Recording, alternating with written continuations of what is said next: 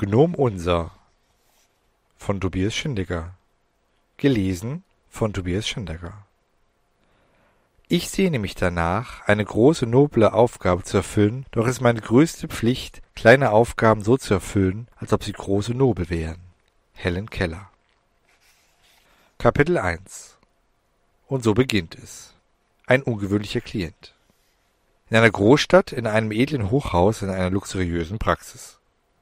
Es war ein verregneter Tag. Es kann auch ein sonniger Tag gewesen sein. Ich kann mich ehrlich gesagt gar nicht mehr daran erinnern, ob es Sommer oder gar Winter gewesen war. Auf jeden Fall war es draußen schon dunkel. Im Grunde genommen ist es für den Fortbestand dieser Geschichte irrelevant, ob es hell oder dunkel war. Stellen Sie sich einfach die Stimmung vor, die Sie zu dem Einstieg in eine sehr merkwürdige Erzählung benötigen. Ich weiß jedenfalls nur noch, dass ich in meiner sehr gut laufenden Praxis im elften Stock eines Hochhauses in einer sehr noblen Gegend meine Assistentin schon nach Hause geschickt hatte. Es war so viel Betrieb gewesen. Ich hatte gar keine Zeit und auch gar keine Muße mehr aus dem Fenster zu sehen. Ich ging in den Empfangsraum und wollte gerade schließen, als ich plötzlich in dem Wartezimmer eine Gestalt erblickte. Eigentlich hätte ich erschrocken sein müssen, denn die Situation war grotesk und zudem noch äußerst überraschend. Meine Sprechzimmerdame hätte ihn niemals übersehen und die Tür war von außen ohne einen Schlüssel gar nicht zu öffnen. Normalerweise öffnete meine Assistentin die Tür von innen mit Hilfe eines Summers. Und überhaupt, einen Schlüssel besaß nur das sehr zuverlässige Sicherheitspersonal des Hauses. Irgendwie hatte ich trotz dieser beängstigenden Situation nicht das Gefühl, dass von dieser Person Gefahr ausging. Er sah so, wie soll ich sagen, er sah so normal aus. Diese Art von Normalität, einmal gesehen und schon wieder vergessen. Ein Alltagsgesicht, dünn, schon fast hager, einen leichten Buckel und ein freundlich gesinntes Gesicht. Er sah wie jemand aus, vor dem man sich keineswegs zu fürchten brauchte. Guten Abend, sprach ich zu ihm, zu meinem übereigenen Überraschen in einem Tonfall, als sei es das Normalste der Welt, ihn hier jetzt zu sehen. Kann ich ihm behilflich sein?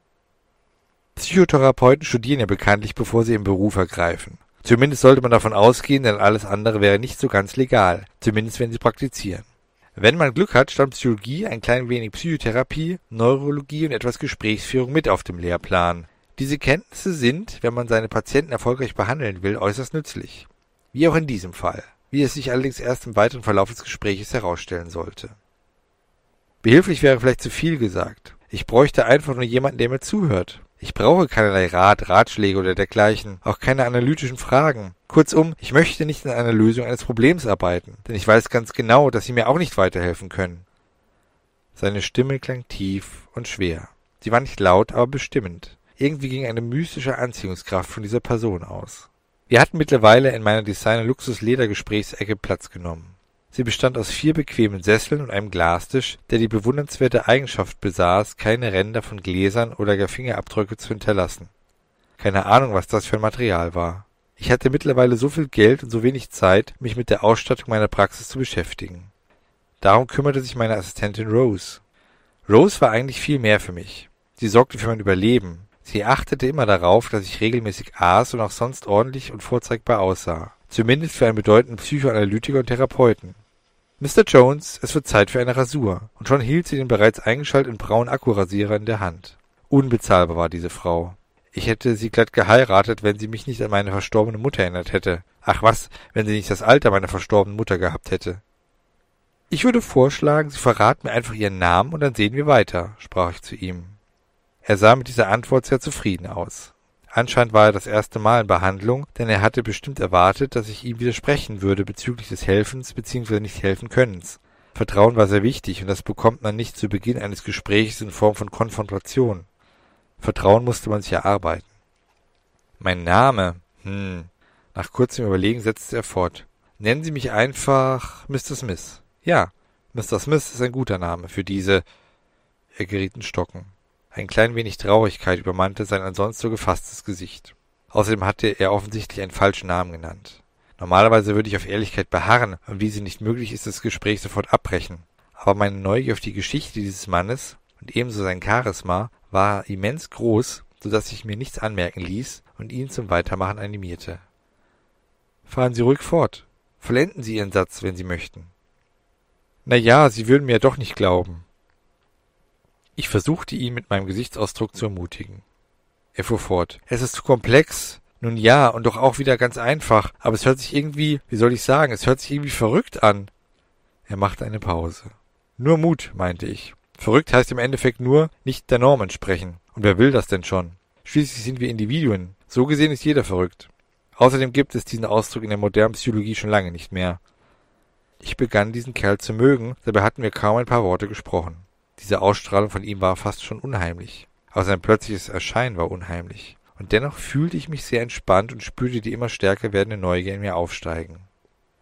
Sie sind nett, fuhr er fort. Ich weiß gar nicht, wo ich anfangen soll. Es ist zu verworren. Am besten fange ich so an. Also was ich vorher sagen wollte, ich heiße gar nicht Smith. Das heißt, in Ihrer Welt schon. Er stockte, wartete meine Reaktion ab. Ich nickte ihm ermunternd zu, auch wenn ich ihn nicht verstand. Selbstverständlich versuchte ich mir dies nicht anmerken zu lassen. Dummerweise stand Schauspielerei nicht auf meinem Lehrplan und das Talent fehlte mir leider auch. Sehen Sie, Sie verstehen ja jetzt schon nicht. Wie meinen Sie das von dieser Welt? Das müssen Sie mir erklären, fragte ich mit interessiertem Ton nach. Also ich bin nicht, wie soll ich sagen, also ich bin nicht von hier, von dieser Welt. Ich komme aus einer Parallelwelt. Verblüfft sah ich ihn an und fragte, Sie sind also ein Nein, unterbrach er mich energisch. Ich bin kein Außerirdischer. Ich fühle mich sehr fremd, weil diese Welt nicht zu mir gehört. Es ist nicht nur die andere Kultur, es ist einfach ein anderes Umfeld und ich weiß nicht, warum ich hier bin. Ich habe keinen Auftrag. Sonst hatte ich immer einen Auftrag. Ohne den ist es so schwer, das alles zu ertragen. Verstehen Sie? Er klang ziemlich verzweifelt und durcheinander. Erneut versuchte ich beruhigend zu reagieren, doch unterbrach mich. Ich bin nicht verrückt, auch wenn das Folgende jetzt so klingen mag. Er schluckte. Ich versuchte ihn mit meinem Blick zum Fortsetzen seiner Geschichte zu animieren. Anscheinend gelang es mir, denn dann platzte es aus ihm heraus. Ich bin ein Gnom und reise durch verschiedene Welten und kleinlaut fügte er hinzu, aber normalerweise immer mit einem Auftrag.